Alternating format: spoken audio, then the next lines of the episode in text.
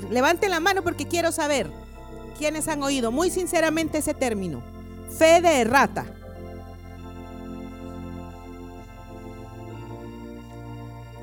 Correcto. Es un término, hermanos, usado en la impresión de libros y se los voy a decir como en, español nuestro, ¿verdad? No, no en tan elevado, se los voy a resumir.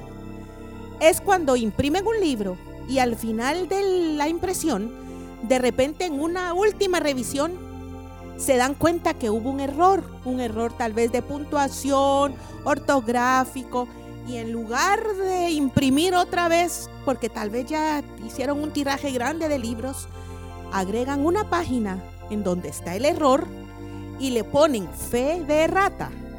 Esta palabra, por decirles, en lugar, no es esta palabra, es esta otra. Aquí, entonces ponen el párrafo corregido y entonces ya uno sabe, ah, bueno, aquí se confundieron. Pero eso tiene, si ustedes lo escuchan, viene de una palabra en latín que se llama erratum. ¿Y le suena a una palabra normal? Error. Errores, hermanos. Nuestra vida está llena de errores. ¿Por qué? Porque somos humanos. Hace unos días yo tuve una llamada de mi hija y miren, cuando por lo regular a ella y a mí nos gusta hacernos videollamadas porque nos gusta vernos. Y aunque estemos ocupadas, ella a veces está en su quehacer y yo estoy en el mío y ponemos ahí el teléfono y a veces le hablo, yo ocupada, ella también.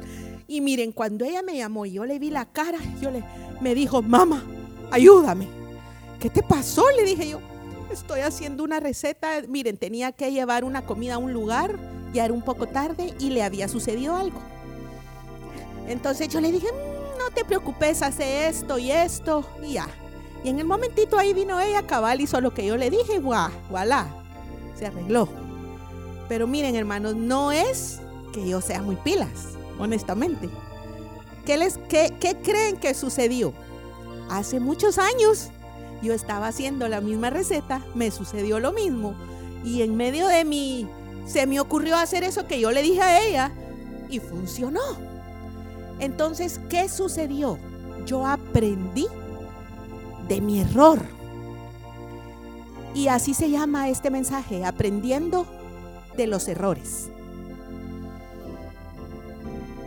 ¿Saben ustedes que una de las cosas más importantes que determinan la relación que tú tienes con el aprendizaje es tu reacción frente a los errores? A todos nosotros nos gusta aprender, al menos a mí me gusta aprender cosas. Y si a veces nos gusta aprender cosas, no me dejarán mentir que muchas veces aprendemos tal vez hasta más de los errores que de otra cosa.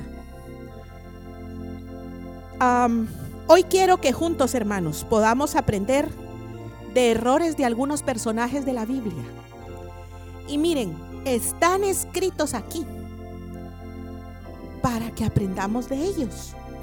No están escritos para que nosotros digamos, ay, qué barbaridad lo que hizo esa persona. Porque ese es otro, otro asunto, que como humanos somos muy dados a ver mucho los errores y las fallas de los demás. Pero nosotros somos perfectos, ¿verdad? Casi como los de inteligencia artificial, casi así nos sentimos a veces. Es terrible, así es el ser humano.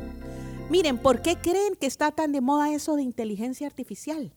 Porque el ser humano quiere llegar al punto en donde ah, la vida sea sin errores. Pero eso va a suceder, hermanos, hasta que todos tengamos cuerpos glorificados y ya no seamos humanos. Porque mientras seamos humanos, los errores van a existir. Pero, ¿qué aprendemos de ellos? Ese es el meollo. Entonces quiero llevarlos, eh, la, la primera persona que quiero que veamos es Saúl. Acompáñenme a primera Samuel, miren, y, mm, no quiero alargarlo, quiero hacerlo corto porque quiero llamar su atención y que podamos juntos aprender esta mañana de, estas, de estos personajes, porque miren, el Señor me ha hablado a mí y yo quiero transmitirles eso que el Señor me ha hablado porque en mi vida ha sido vida, valga la redundancia. Saúl, el primero. Primera Samuel 9 quiero contarles rapidito la historia, pero quiero que miren. Somos muy dados a que cuando yo les menciono el nombre, cuando yo les mencioné la palabra Saúl, seamos sinceros, ¿ustedes pensaron en cosas, más cosas buenas que él o más cosas malas? Más malas, ¿verdad? Pero miren, quiero contarles, Saúl no era tan malo como creemos. No.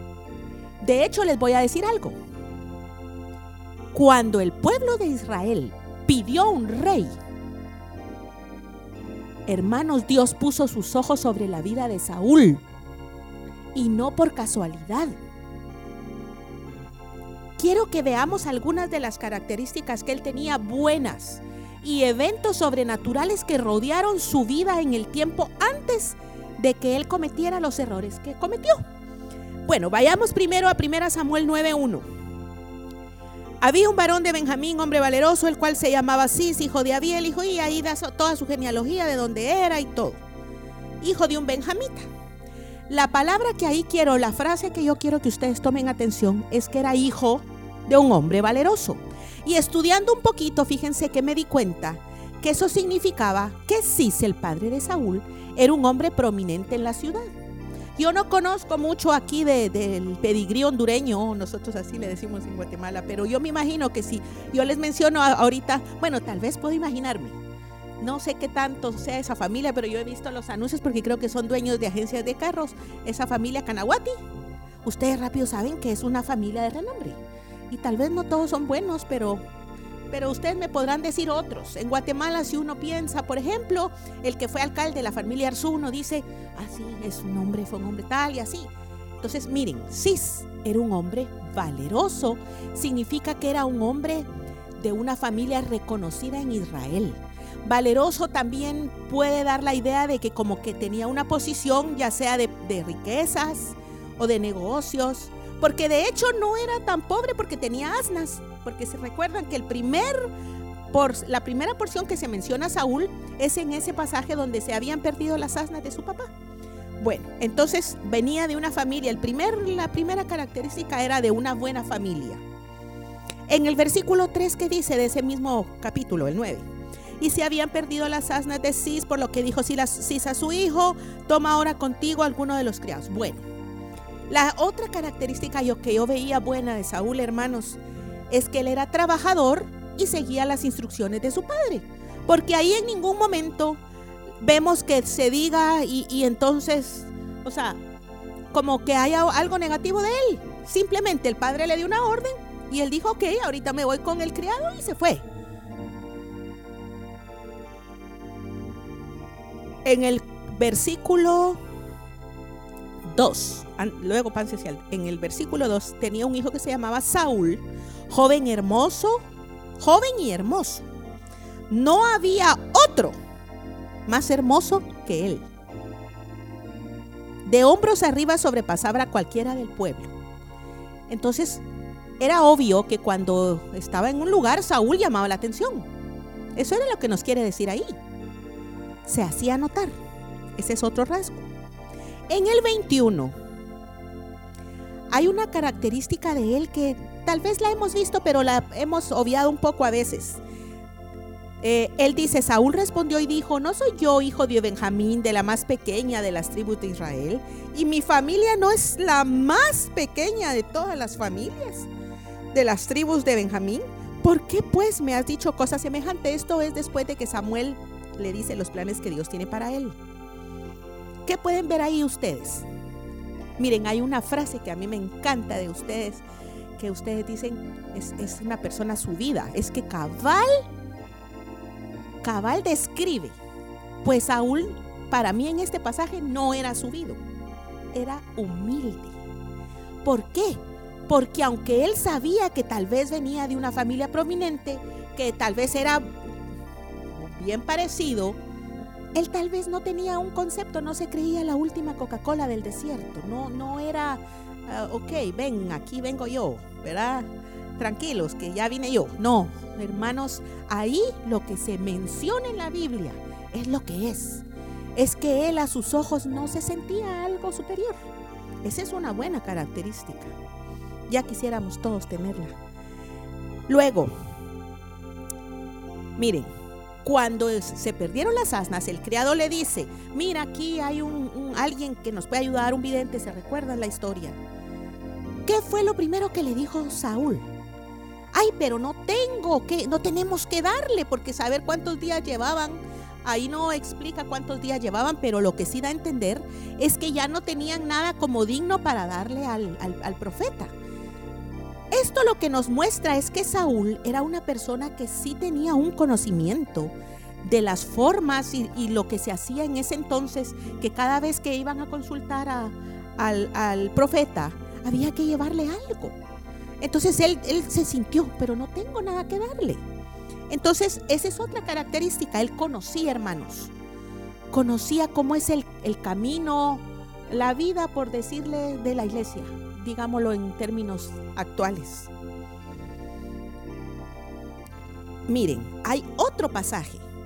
Ya después que él había sido ungido rey, ustedes se recordarán y por el tiempo no quiero volver a esa historia, pero si los que apuntan quieren anotarla en 1 Samuel 11, del 5 al 7, hubo un incidente. Se recuerdan que habían unos, los de Javes, que estaban en angustia porque les habían dicho, eh, eh, un pueblo les había dicho a ellos que tenían que sacarse el ojo, el ojo, y, les daban, entonces los otros le dijeron, danos, denos siete días, por favor, porque estamos afligidos. Y ellos, cuando él, dice en, el pasaje ahí, Saúl venía del campo.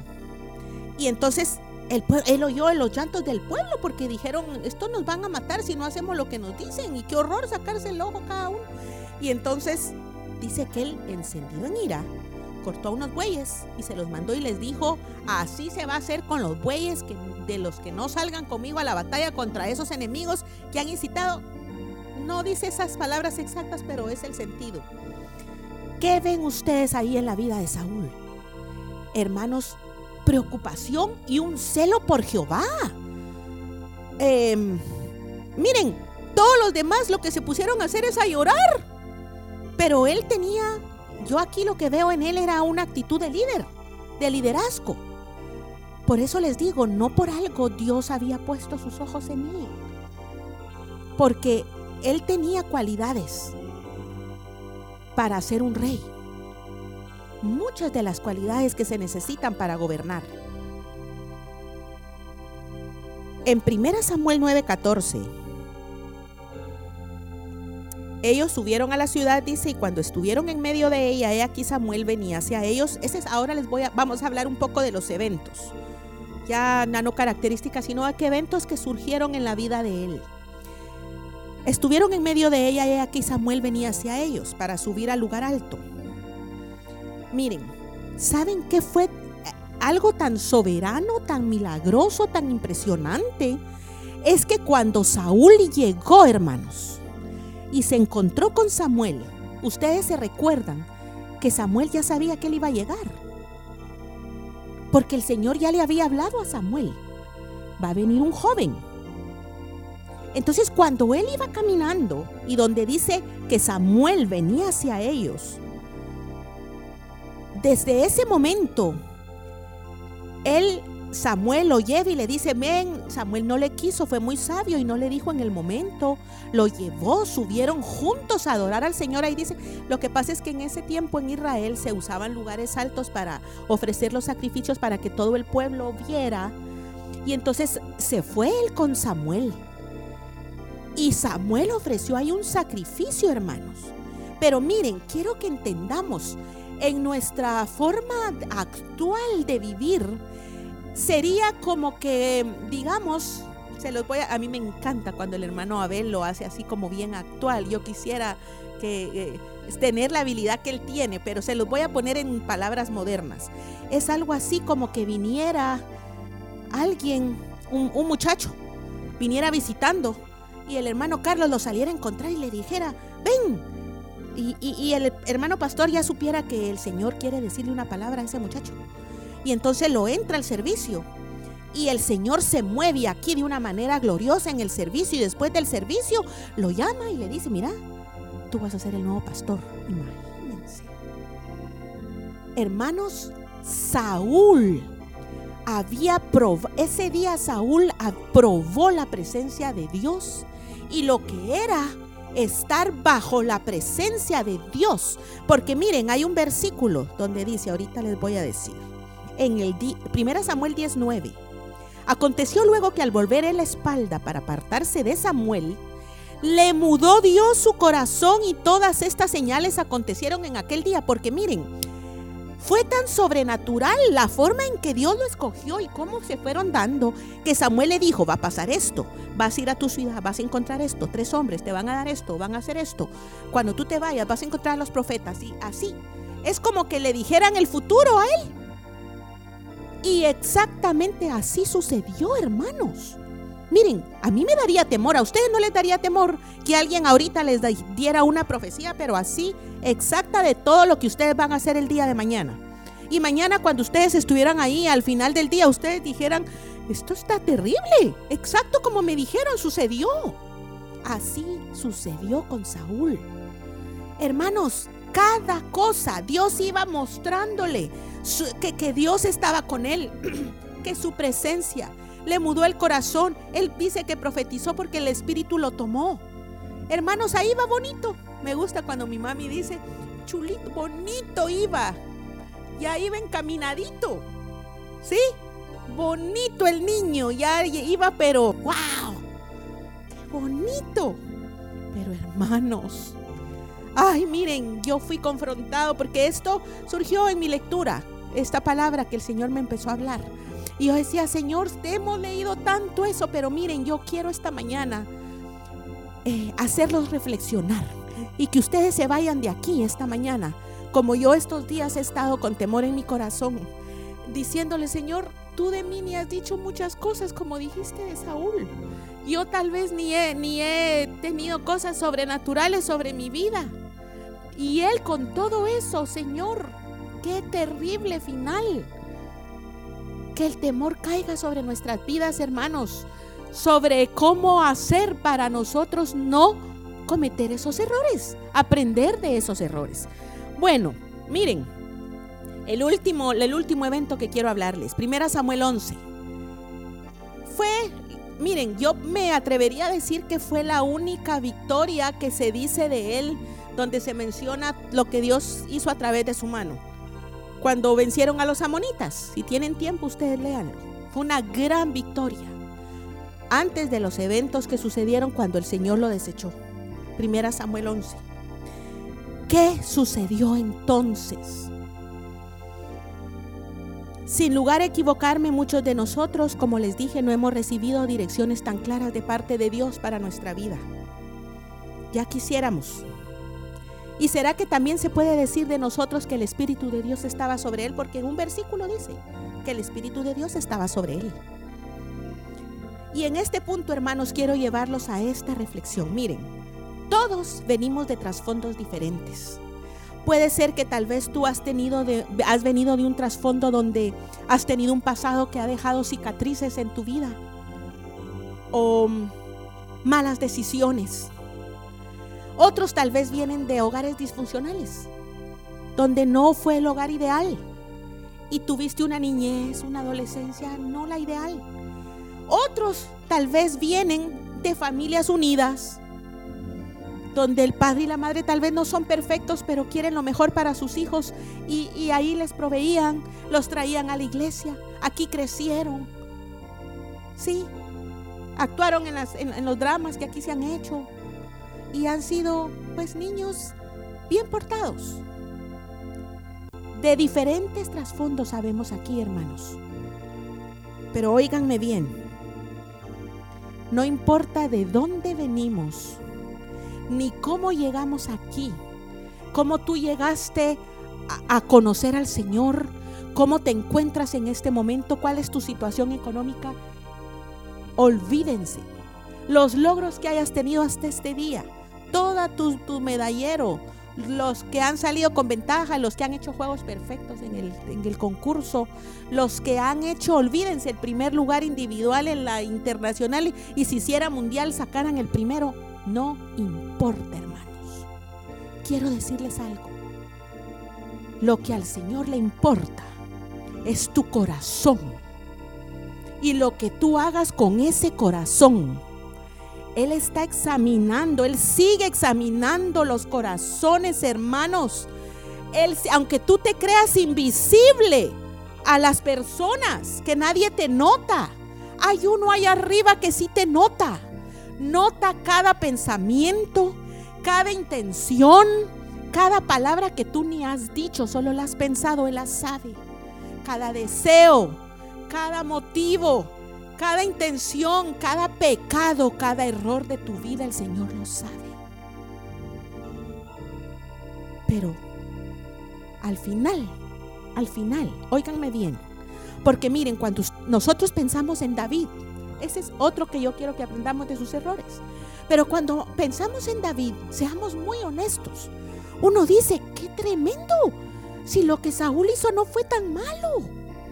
Lo que David hizo fue terrible. Veámoslo bien.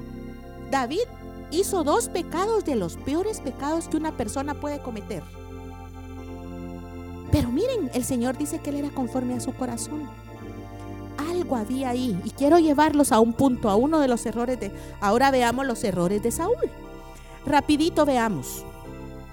El primero es que se escondió.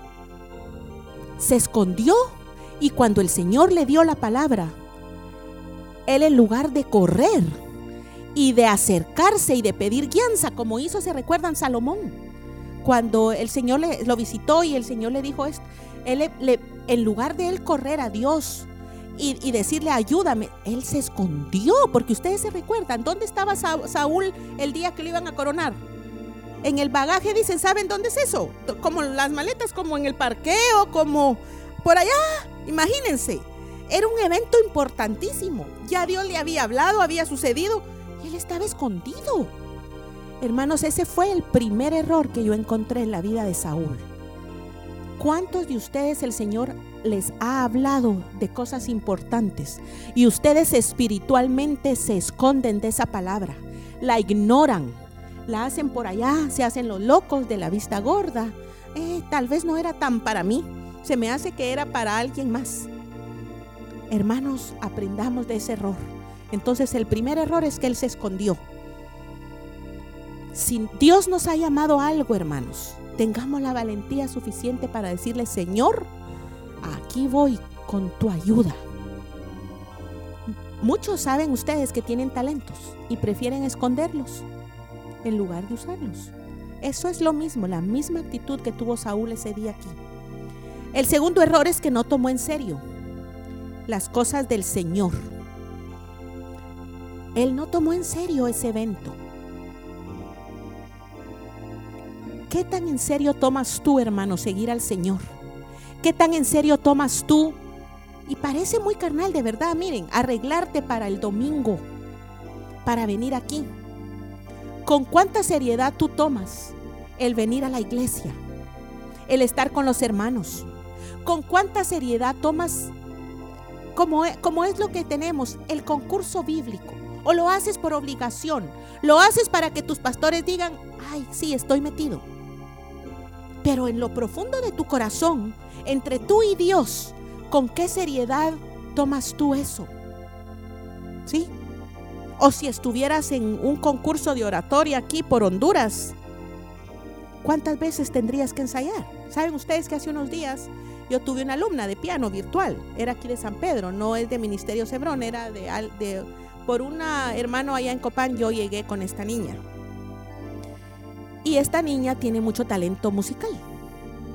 Y sus papás son cristianos, van, pero miren, y es impresionante porque la niña es sensible. Cuando yo le ponía eh, piezas, ella las tocaba y, y uno a veces nota como maestro cuando una persona toca pero otros, yo no sé cómo decirles, pero eh, solo se me ocurre esta palabra en inglés y no quiero sonar a, pero no crean que yo sé mucho, pero cuando uno dice toca con feeling, ¿sí? ¿Cómo diríamos en español eso?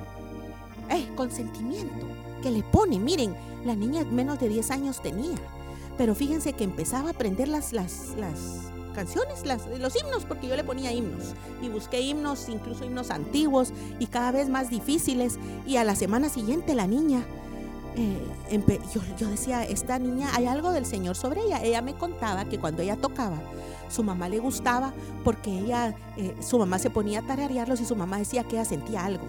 La presencia de Dios, hermanos. ¿Qué sucedió? La niña también era buena en sus estudios y en la escuela fue ah, escogida para, para un concurso de oratoria. Y hace unos días, unos meses, me dice la mamá, fíjese, Miss, que ya no va a poder seguir porque está en un concurso de oratoria y va a concursar. Miren, para, para que vean que no es, no es mala, es buena, quedó en segundo lugar a nivel nacional en, en Honduras. Miren, pero cuando yo colgué de la llamada, yo no sentí tristeza porque yo iba a tener una alumna menos. Pero yo dije, Señor, esta familia no mira que esta niña tiene un talento, pero de Dios, para traer tu presencia, para ser una, una tañedora. Muchos así, hermanos.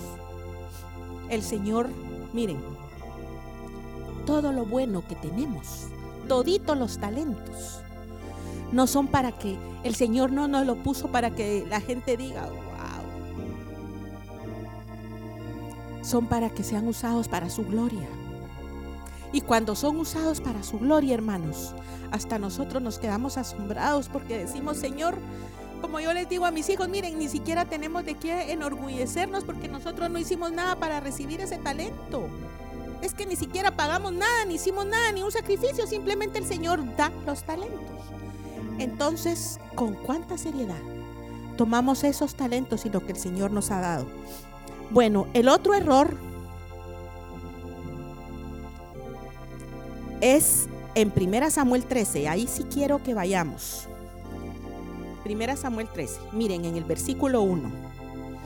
Había ya reinado Saúl un año. Un año es un año. Y cuando hubo reinado dos años sobre Israel, o sea, yo me imagino, este evento sucedió ya sobre el segundo año. Escogió tres mil hombres, estaban con Saúl en Migma,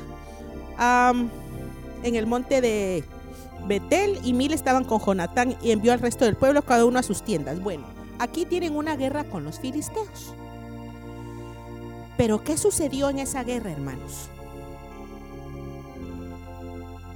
Ese día fue el día que el Señor, que Él cometió su error más grave.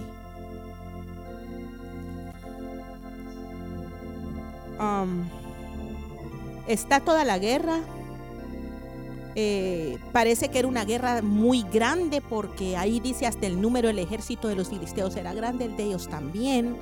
Era como por decirles eh, eh, su, su test más como el test final. Era algo bien difícil para Saúl. Pero Samuel le había dado órdenes, ¿se recuerdan ustedes? Y quiero que vayamos al... Espérenme. En el 15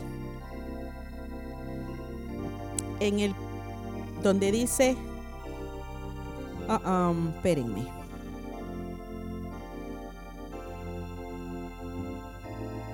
Mm. Ok. Dice en el, en el 7, y Saúl derrotó a los amalecitas desde Ávila hasta llegar a Shur, que está al oriente de Egipto, y tomó vivo a Agag. Es que después de, perdón, después de los filisteos, luego vino esta guerra contra los amalecitas. ¿Y qué le había dicho Samuel? Es que yo quiero llevarlos. espérenme. Bueno, Samuel le da unas, unas, tienes que hacer esto, tienes que matar a todos, hasta el ganado, al rey, tienes que hacer esto. ¿Y qué pasó con Saúl? Saúl hizo unas cosas, pero no hizo todo. ¿Sí? ¿Y saben qué es lo tremendo? Que lo espiritualizó, su forma de, se excusó como una forma espiritual. Porque él dice, mira, es que lo mejor del ganado lo dejé con vida. Sí, ¿cómo? Sí, en el 15. En el 15. espérenme. Es que quiero esa parte porque no sé por qué no lo apunté, pero esa parte donde Samuel le da las instrucciones. que son bien específicas. Ok, ahí sí, el 15.3. Ve pues, hiere a destruye todo lo que tienes, no te apiades de él. Mata a hombres, mujeres, niños y aún los de pecho, vacas, ovejas, camellos y asnos, hermanos. Era algo bien difícil. Pero miren, cada vez que estemos ante una posición bien difícil en la vida, antes de entender a Dios con la mente, vayamos al lugar secreto a decirle, Dios, lo que tú me estás pidiendo está más allá de mis fuerzas. Es muy difícil y tal vez no entiendo todas las, las cláusulas, pero ayúdame. Miren, si Saúl hubiera corrido al Señor y le hubiera dicho, Dios, ayúdame, desde el principio, porque yo no sé por qué él, de último, él dice que él necesitaba pedir la dirección de Dios. Ya era muy tarde. En ese momento ya era muy tarde. Ya él había hecho algo incorrecto. Pero si desde el principio él hubiera pedido ayuda a Dios, Dios se lo hubiera dado. Entonces, ¿qué sucedió? Él dejó con vida al rey, al ganado bueno, porque le dijo es que es para el sacrificio. Mira, habían buenos ahí, ¿cómo los iba a matar? ¿A qué le suena a ustedes eso? ¿Saben qué, qué me recordaba yo? A los derechos humanos. Esos, esos son los derechos humanos. Los delincuentes tienen sus derechos, pobrecitos. Ellos también son humanos. Se merecen ser bien tratados. Ajá, y cuando ellos tenían la, hicieron su fechoría y, el corazón, que sin corazón más bien, hicieron las cosas. ¿Quién se apiadó de las víctimas que ellos? Es, es terrible, hermanos, por eso esa actitud es terrible. Bueno, entonces miren, el error más grave de Saúl fue desobedecer. Y eso fue lo que el Señor me estaba hablando en estos días a mí. Curiosamente, mi, mi, esposo está leyendo un libro y hace como dos días y este mensaje yo ya lo tenía hace como una semana. Él me dijo, mira, estoy leyendo de la vida de Moisés. Y es tremendo la importancia que Dios le dio a la obediencia. ¿Saben cuándo? Él me estaba compartiendo y tal vez no lo vemos así nosotros. En la Pascua, la primer Pascua que se celebró, ¿sabían ustedes que esa noche ellos aprendieron a hacer la Pascua? Ellos nunca habían hecho eso. Es exactamente lo mismo con Noé, hermanos. El Señor habla y, uno a veces dice, pero ¿por qué no obedecen? Uno dice con sus hijos, te di esta orden. Era fácil yo a mis hijos les decía, ¿qué parte de, de NO no entendiste? O sea, no puedes hacer eso. Era re fácil. NO, una palabrita de dos letras. ¿Qué fue lo que no entendiste de eso? ¿Qué es lo que no entendemos a veces, hermanos, de cosas que el Señor nos habla, nuestros pastores, a las esposas, nuestros esposos, los hijos, todos los, los que trabajan, cualquier orden, hermanos? La desobediencia a los ojos de Dios es muy mal vista. ¿Saben por qué? Porque es estamos dudando de la autoridad. Y eso fue exactamente lo que hizo Lucifer en el cielo cuando cayó. Él dudó de Dios. Él dudó de, de, la autoridad de Dios y puso en duda esa autoridad delante de los ángeles. Se pasó llevando a los otros.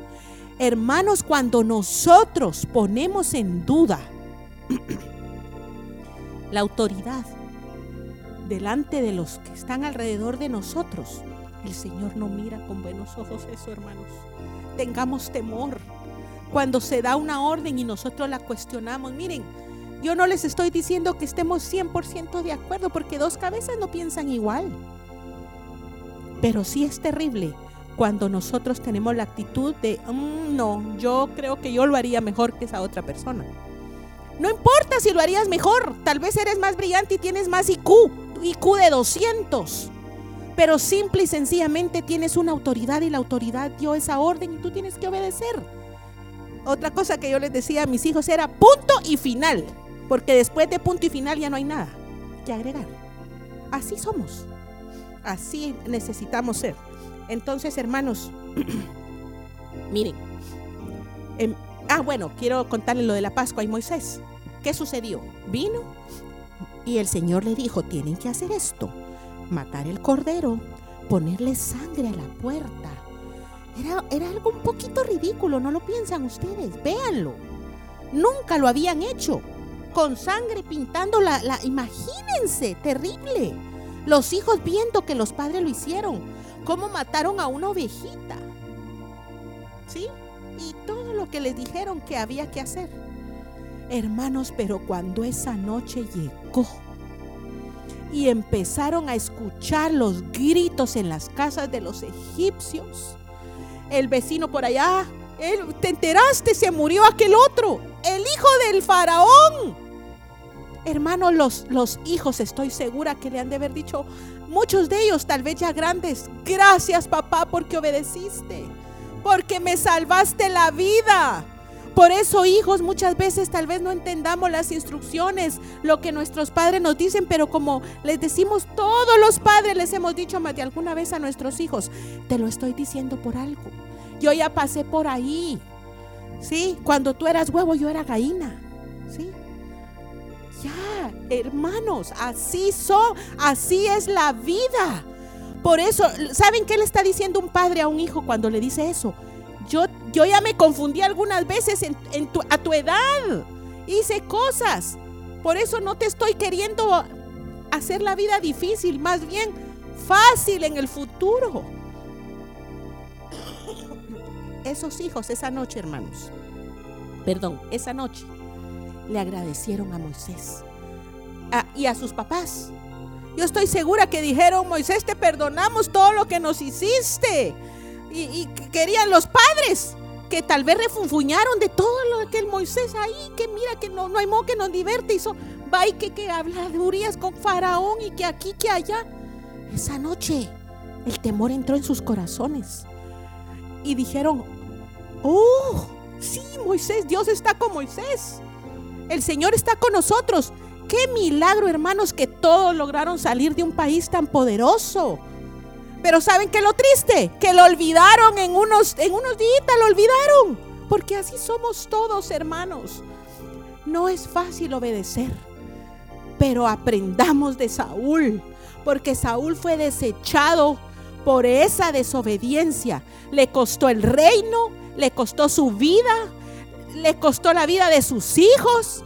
Se pasó llevando a muchos por esa desobediencia que nosotros le damos a veces poca importancia. Otro que, tuvo, quiero que veamos la vida de otra persona, Giesi. Giesi es una persona que lo que uno recuerda de Giesi es que Giesi fue leproso al final de su vida, ¿sí? Pero yo quiero también hablarles un poquito de Giesi, porque eh, el Señor llamó mi atención a la vida de él. Miren, es impresionante, a mí me impresiona muchísimo. Mire, se habla mucho de Elías, pero hace un tiempo atrás el Señor a mí me ha estado hablando mucho de la vida de Eliseo. Y eso es para otro día, pero hermanos, ustedes se recuerdan que Elías tenía una unción increíble. Miren lo que hizo en el Monte Carmelo. ¿Qué sucedió cuando Elías, el Señor, fue arrebatado? ¿Se recuerdan? Eliseo, ¿qué recibió de Elías? La doble porción, hermanos. Y este era siervo de él. Giesi, Giesi vio muchas cosas que el Señor hizo a través de la vida de Eliseo. Muchísimas. Cómo se actuaba, la manera de, ser. Cómo él cuando hacía milagros hacía esto y otro y el Señor lo bendecía. Mm. Si era observador Jesse, él tuvo oportunidad para no cometer errores. Miren, en Segunda Reyes 4:14 se habla una característica muy buena de él. ¿Se recuerdan cuando la tsunamita hizo un aposento y Eliseo llegaba y le dijo, mira, hagamos algo por esta, esta mujer? Jesse era observador. Él ya se había dado cuenta que la mujer era triste porque no tenía hijo. Y le dijo, mira, él no tiene hijo. Miren, Jesse hasta tenía fe. Jesse se lo dijo a Eliseo porque le di eh, eh, algo, miren, yo leyéndolo uno dice, es tremendo, uno lee esa parte de la escritura y no se da cuenta. Casi que Jesse le dijo, mira, que, imagínense qué tremendo, sea, si alguien bien, no tiene hijo, oremos porque Dios le va, oremos y Dios le va a dar un hijo. Casi era lo que le estaba diciendo Jesse. Yo he visto el actuar de Dios en tu vida. Entonces, mira, no tiene hijo. Oremos por el hijo. Y es que así fue. No tenía hijo, Eliseo oró, el Señor le dio un hijo a ella. Para un ejemplo de lo que el Señor le había permitido. Pero miren, hermanos, ¿qué errores cometió Giesi? Solo quiero mencionarles dos. En el Segunda Reyes 5:20, apúntenlo nada más, me impresiona que ahí dice, dijo entre sí, dijo entre sí. Mi señor estorbó a este sirio Naamán no tomando de su mano las cosas que había traído. Ahí empezó su caída. Él dejó que los pensamientos entraran de codicia. Vive que correré yo tras él y tomaré de él alguna cosa. En el momento que él empezó a tener pensamientos de codicia, el temor del Señor se apartó de su vida. Porque lo siguiente, yo voy a correr, voy a agarrar. ¿Qué de malo puede ser? Uno o dos cositas. Eh, me lo merezco, yo he sido el, el siervo. Miren, ahí em, empezamos a justificar nuestro pecado. Somos bien buenos para eso.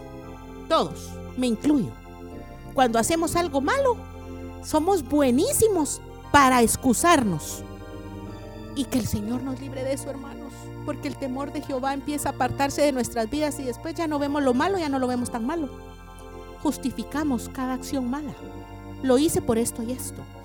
Ahí es su primer error. Dejó que pensamientos de codicia entraran. El segundo error es que mintió para cubrir su primer error.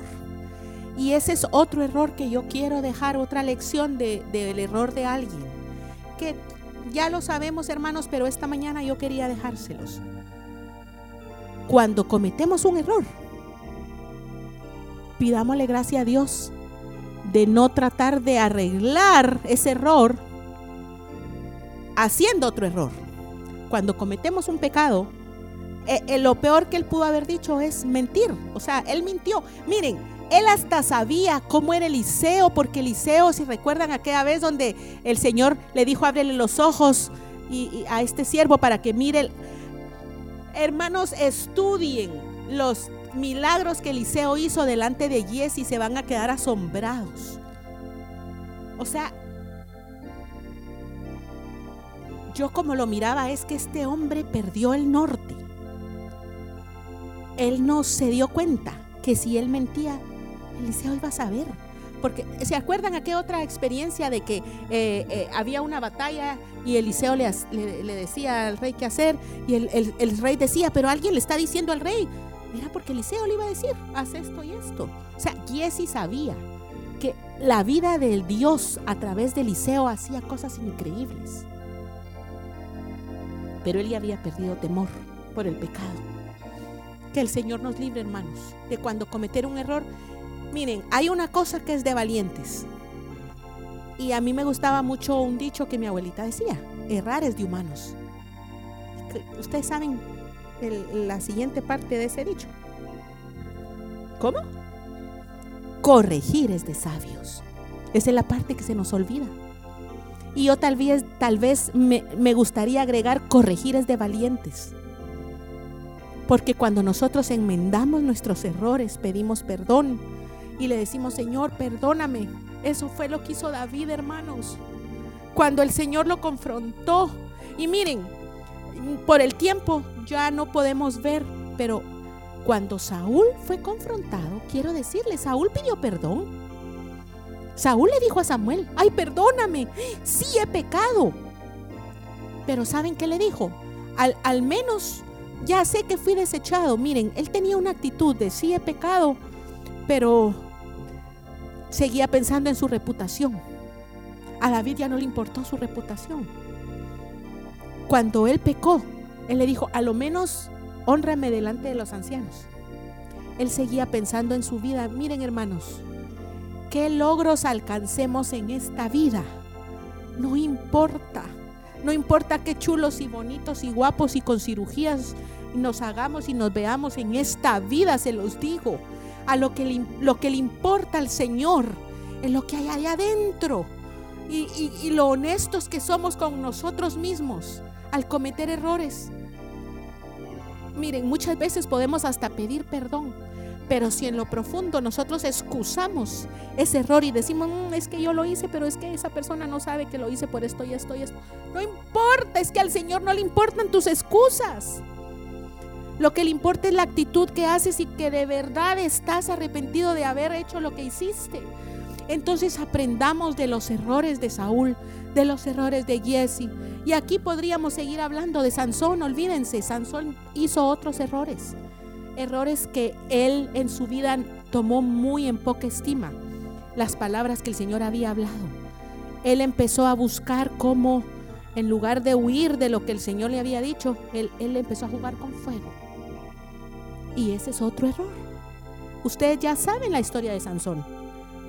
Y cuando yo pensaba en la vida de él, yo decía, Señor, él empezó a perder sensibilidad, porque su debilidad lo hizo perder la sensibilidad. Y este es otro error. Nuestras debilidades carnales a veces nos hacen perder el, discernimiento espiritual. Aprendamos de Sansón también eso que al nosotros darle lugar a la debilidad y, proveerle, en lugar de huir, perdemos la sensibilidad espiritual. Porque miren, cuando uno lee el pasaje y la vida de Sansón, uno dice, qué increíble. Sansón no se da cuenta que esta mujer estaba, que quería ya, la, estaba acercando. Pero dice que hasta en angustia entró su alma. Como decimos en buen, un buen refrán, él solito se metió al callejón de los trancazos. Así, solito. Nadie, nadie lo, lo obligó, él solito. Y eso nos pasa a nosotros a veces con ciertas debilidades, errores, que después dice uno, ay, ¿cómo que le pasó a ese hermano? Pero es que la caída no es en, el, en un, de un día para otro, es gradual, gradual, gradual. Aprendamos de los errores, hermanos, de los personajes que leemos en la Biblia. Cada personaje, miren, y yo los reto, los que son estudiosos, que ustedes empiecen a ver los errores de cada persona que cometió errores en la Biblia. Y ustedes díganle, Señor, háblame a través de esos errores. Aarón fue otro que cometió errores. Naval. Y aquí les puedo seguir mencionando mucha gente que en su vida cometió errores y que está escrito en la Biblia para darnos un mensaje. Pero ¿cuál va a ser nuestra actitud? Delante, miren, y aquí hay dos cosas. Nuestra actitud delante de los errores de los que nos rodean y nuestra actitud delante de nuestros errores. ¿Qué vamos a hacer? Díganle, Señor, digámosle juntos, Señor, ayúdanos, ayúdanos, pónganse de pie, ayúdanos a, a no ser necios, a ser sabios, aprovechar cada equivocación en nuestra vida para buscarte. Yo quiero que cantemos el, el coro. No estoy segura si tienen ratos de cantarlo. Es un coro nuevo, Espíritu de Dios. Escudriña mi corazón. Porque yo quiero que esta mañana, hermanos, le digamos, Señor, aquí me gusta también esta expresión de mi papá. Cuando Él dice, me hago reo. Me hago reo significa, Señor, yo estoy segura que ni uno, si nos pasaran un escáner, ni uno de los que estamos aquí salimos librados de esto. Todos cometemos errores, pero ¿qué vamos a hacer con esos errores? ¿Será que vamos a aprender de esos errores? ¿Será que vamos a decirle, Señor, ayúdame, ayúdame a no seguir cometiendo esos errores? Ayúdame a aprender de estos personajes. Espíritu de